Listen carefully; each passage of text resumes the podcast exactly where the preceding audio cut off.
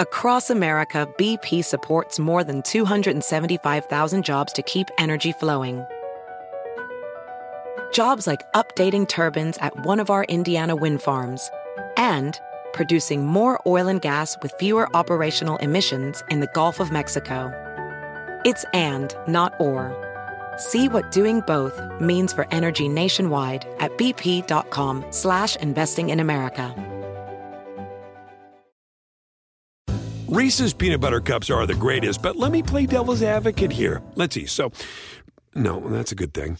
Uh, that's definitely not a problem. Uh, Reese's, you did it. You stumped this charming devil. Es noticia en NTN 24. Hola, soy Moisés Naim y usted está escuchando una parte de mi programa de televisión.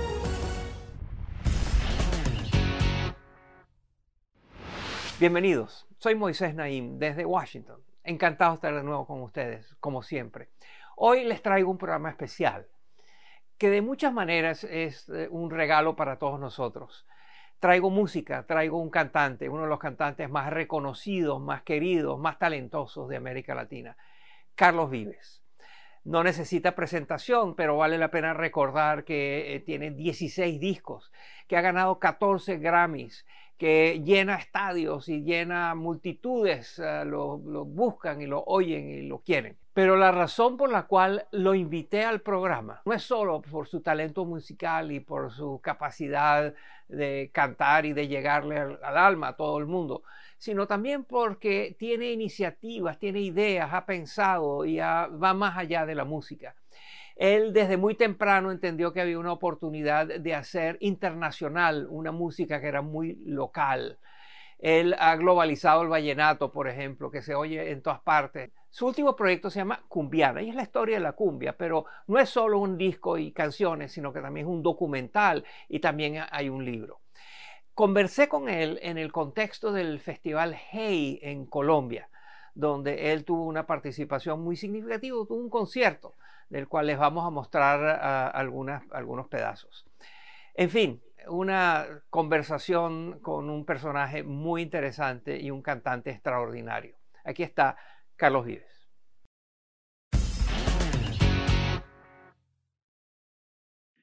Carlos, bienvenido al programa. Encantado de tenerte con nosotros. Muchas gracias, Moisés, por la invitación.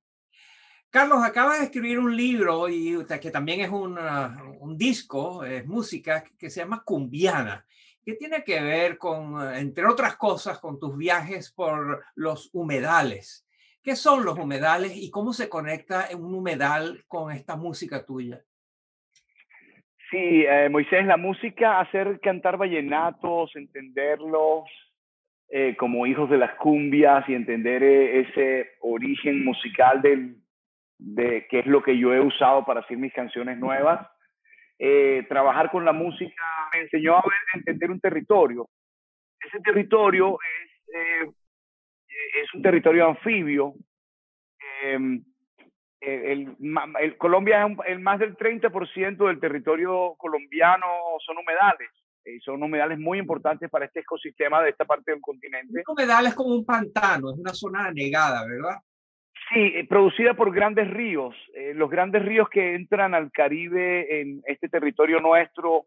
Para contar la historia de la cumbia hay que empezar a contar la historia desde las culturas anfibias prehispánicas que vivían en esta zona de los ríos. Vivían unos en los ríos, otros en esas ciénagas que vivían sobre el agua, eh, tenían esa relación.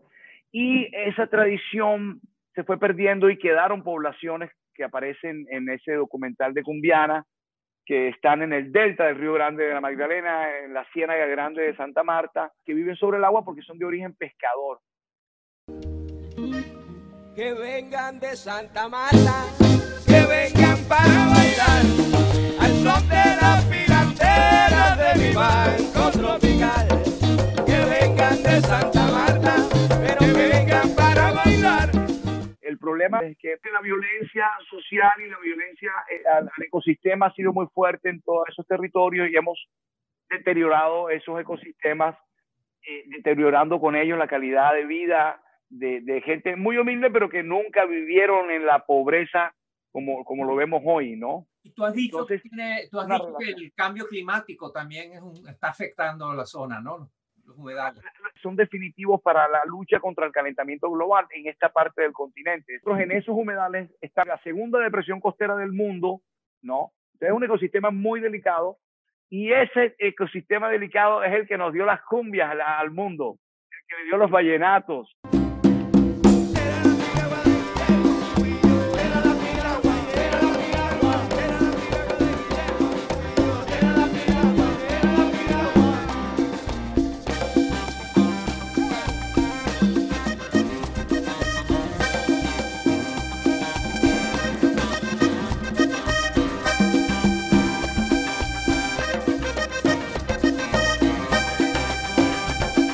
Tú has sido también un pionero en tomar esta música absolutamente local y hacerla mm, mundial, ¿no? La globalización del vallenato, de, de la cumbia. Tú has contribuido mucho a que esa música se oiga en otras partes y has combinado eh, instrumentos modernos, eléctricos, electrónicos, con eh, los sonidos tradicionales de esta zona. Cuéntanos de esa experiencia de, de servir de puente, de conectar eh, la música local con una audiencia global. Eran tiempos diferentes.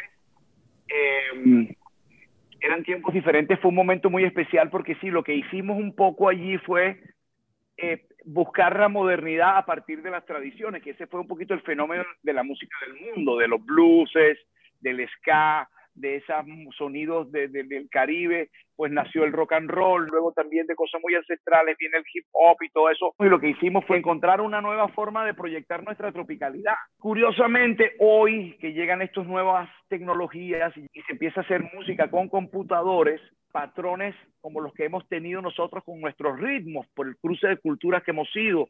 Hemos sido de muchas percusiones, eh, la fusión de cosas africanas con cosas americanas, con cosas europeas, nos da una gran riqueza que hoy podemos eh, probar con todas estas máquinas. Entender que estos computadores de hoy son las nuevas acordeones. Fíjate que para los campesinos, cuando llegaron esos primeros acordeones, eso llegó la modernidad, llegó Europa, llegó y empezaban a, expresar su música a través de esos acordeones. Hoy nos llegan los computadores y la manera de traducir esos sentimientos, ese poder de fuerza de nuestros ritmos, eh, ya sea africanos, americanos, de, de, esas polcas europeas que, que, también se quedaron en nuestras músicas. En la población de Plato se volvió un hombre caimán, se va el caimán, se va el caimán, se va para Barranquilla, se va el caimán, se va el caimán, se va para Barranquilla, comiendo pan, comiendo pan,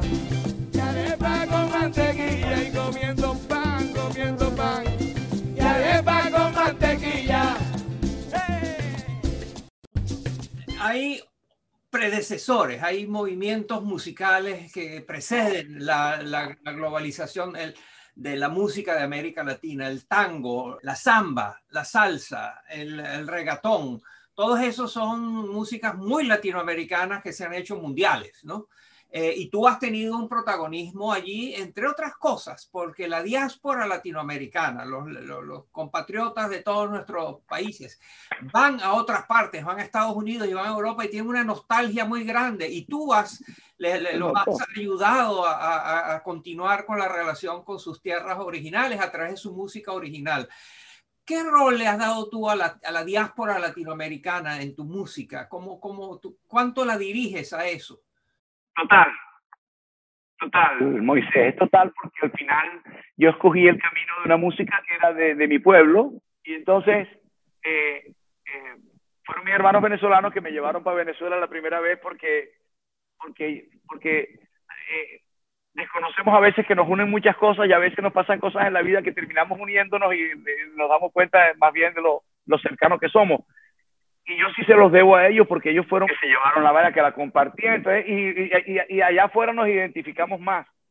Cuando vivimos afuera nos identificamos más, nos vemos con los venezolanos y nos vemos más cercanos y nos vemos con los chilenos y entendemos que somos lo mismo y con los peruanos también y con los puertorriqueños ni hablar y con los cubanos ni hablar y bueno, y así nos vamos a dar cuenta. Y lo que nos pasó con España fue muy importante porque a conectar con ellos es como uno, es decir, confirma la relación profunda que tenemos como pueblo español eh, americano, como pueblo hispanoamericano. Nosotros unimos a los españoles en, el aprecio por, nuestra música y por esa conexión con Latinoamérica definitivamente.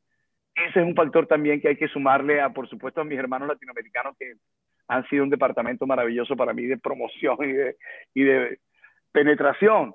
Y para mí un poquito ha sido eso, terminé haciendo música para todos, empezando haciendo música, se supone, con un sentimiento popular de un lugar muy particular, terminamos haciendo algo muy universal, porque eh, eh, eh, ese fue como la demostración de la cosa, cómo lo recibieron ellos y cómo y a mis conciertos va gente que no habla español y es una realidad, es una realidad y eso, y eso me, da una gran felicidad entender eso en mi vida, por eso vivo agradecido y por eso siempre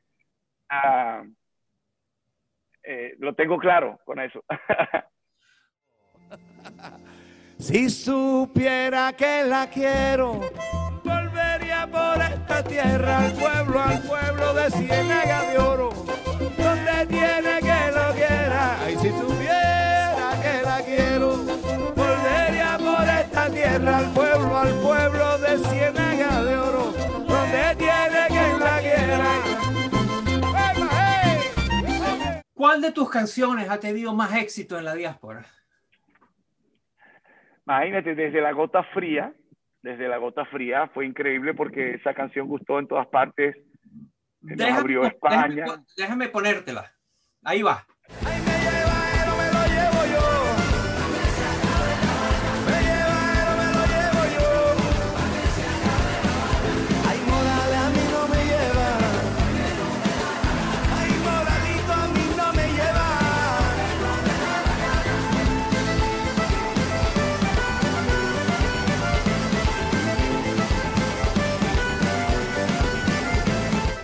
Quiero pasar del tema de tu internacionalización ah, muy de la mano de la diáspora latinoamericana al tema de las revoluciones tecnológicas en la música. Tú has estado en ambos lados de la historia también allí. Estuviste antes de la digitalización, antes de las plataformas eh, de Spotify, Apple Music y Deezer y todos esos, que ahora oímos todos la música a través de esas plataformas y tú allí tienes un rol muy importante. Pero también lo tuviste antes las plataformas, cuando eran discos, eran CDs. Cuéntanos tu experiencia como músico eh, en ambos, antes de que hubiera el streaming este, y después el streaming. Sí, vivir los dos tiempos cuando empecé yo a grabar mis discos y fundamentalmente había que lograr llegar a la mayor cantidad de emisoras, a la mayor cantidad de canales de televisión y las emisoras más lejanas, el trabajo nuestro era poder llegar. Y habían unos esfuerzos increíbles para poder llegar a emisoras y, cubrir en ciudades inmensas como México o como Madrid los días suficientes para cubrir la mayor cantidad de emisoras y entrevistas, periódicos, revistas, eh, para, para lograr uno posicionar canciones en la radio, en todas partes a mí me tocó esa época y la viví con, con mucha furia porque, porque era una gran competencia era, eh, y empieza a cambiar esa tecnología y el tiempo de los streaming, el tiempo de, de hacer ruedas de prensa eh, sin salir de tu casa y lograr llegar a más, a tener contacto con más, más periodistas, sí, es algo increíble, ¿no? Ver, ver esa transformación. Y en esa transformación este, Moisés, yo estuve muchos años perdido, perdido tratando de entender por qué no me volvían a llamar, porque se había acabado mi contrato con la disquera y no me habían vuelto a decir nada. Y yo decía, mira, a ver, se me acabó la carrera y esto. Y era el tiempo que estaba rodando esta cosa y cambiando y nadie entendía qué estaba pasando y venía todo esto. De ahí a que nos logramos reconectar nuevamente con la industria, ha sido este otro mundo, de, donde se han ampliado de alguna manera este, los medios de comunicación con las redes sociales, con las nuevas tecnologías y las plataformas. Y ah, no crean, no ha sido fácil eh, para mí que vengo como de otra época. ¿Tú crees que esta situación de ahora es más beneficiosa para los artistas, para los creadores, los compositores, músicos que antes? ¿Cuál es mejor? ¿Qué beneficiaba más o qué beneficia más a los artistas, antes o ahora? Yo creo que ahora hay eh, una mayor democratización, se podría decir, Em, no, no todo me gusta, em, pero sí, sí encuentro que hay maneras de, llegar hoy a, a, a más lugares que antes a través de todas las facilidades que, presentan la- las tecnologías. Eh, de pronto tienes la posibilidad de tener más cercana una respuesta, medir un poco más las cosas. Hay algo que conservo de la nostalgia, de cierta cercanía y ciertas luchas con eso. Pero creo que hoy se abre para bandas emergentes, para artistas emergentes, nuevas posibilidades que a lo mejor ah, no hubiesen alcanzado. en ¿Qué otro es lo que no te gusta del arreglo actual? Ah, ah, ¿qué será lo que no me gusta? No sé, tal vez porque uno entra en contacto directo en muchas cosas y ah, la, la- misma cercanía a veces te presta para que para el enfrentamiento, para que tenga uno que ver cosas de- que antes de pronto estabas no tenías que ver, ¿no? Ahora de pronto hay eh, eh, se ejerce mucha violencia en algunas plataformas, se ejerce mucha violencia, la cosa es un poquito cruda, ¿sí? A lo mejor uno antes estaba distante de eso porque no había posibilidad uno de enterarse de, de- de- de ciertas cosas, ¿no? Para terminar, Carlos, este programa es- lo- se ve en toda América Latina eh, y en Estados Unidos y lo ven muchos jóvenes. Eh, ¿Qué le recomendarías tú a una joven músico, a un joven músico que te admira mucho y que quiere tener una carrera parecida a la tuya? ¿Qué le recomiendas? Ah, que busque la razón, esa razón importante, eh, que piense mucho en su, en la razón por la que hace las cosas, porque, porque eso fundamentalmente le va a dar la fuerza para lograr lo que sueña, que conecte, que conecte con sus espíritus, los espíritus reales por los cuales quiere hacer música, por los cuales quiere actuar, por los cuales quiere comunicar, ¿sabes? que busque esa identidad profunda, porque esa es la que le va a ayudar en todas sus batallas, que va a dar para lograr sus sueños. Esa identidad profunda que es algo que le pertenece a, e- a él o a ella. Este, este negocio tiene mucho humo, ¿sí? Y la fama es llamativa, el dinero es llamativo, pero eh, que encuentre en su corazón esa razón que, le va, que va a ser la base donde va a construir algo muy importante, muy importante. Carlos Vives, uno de los cantantes más ah, exitosos, ah, ah, queridos de ah, América Latina, con nosotros esta noche. Carlos, queremos cerrar con una canción tuya. ¿Con cuál? Ay, este. Es que es que contigo la vida tiene que ser de verdad. Tiene que sentirse lindo, ser en tu historia el galán y susurrarte al oído cuando te vuelva a encontrar. Mírame, quereme, sentate conmigo y contame tus penas cumbianas, tus sueños sublimes, contame se llama Cumbiana Moisés y eh, es el amor, el amor que todos, que todos, que todos se merecen, es el amor que todos se merecen. Y vas a conmover y a hacer feliz a millones de personas en todas partes. Muchas gracias, Carlos. por- Gracias Moisés por esta entrevista tan hermosa. Gracias a ti. Gran abrazo.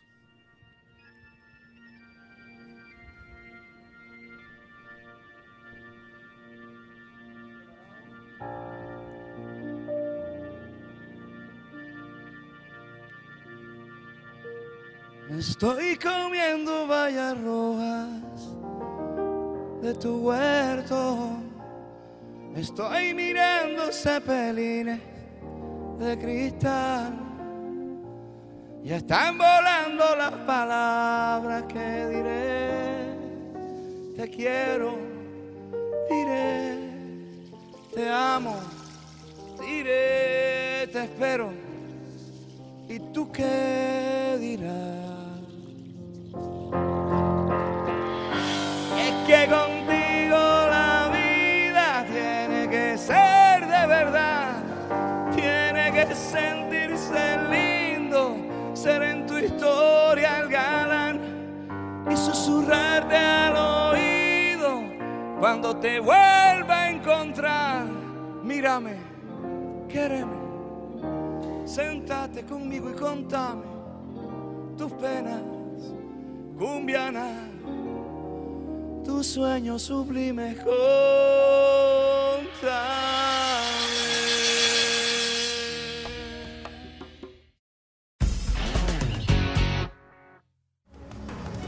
Esto es Efecto Naim.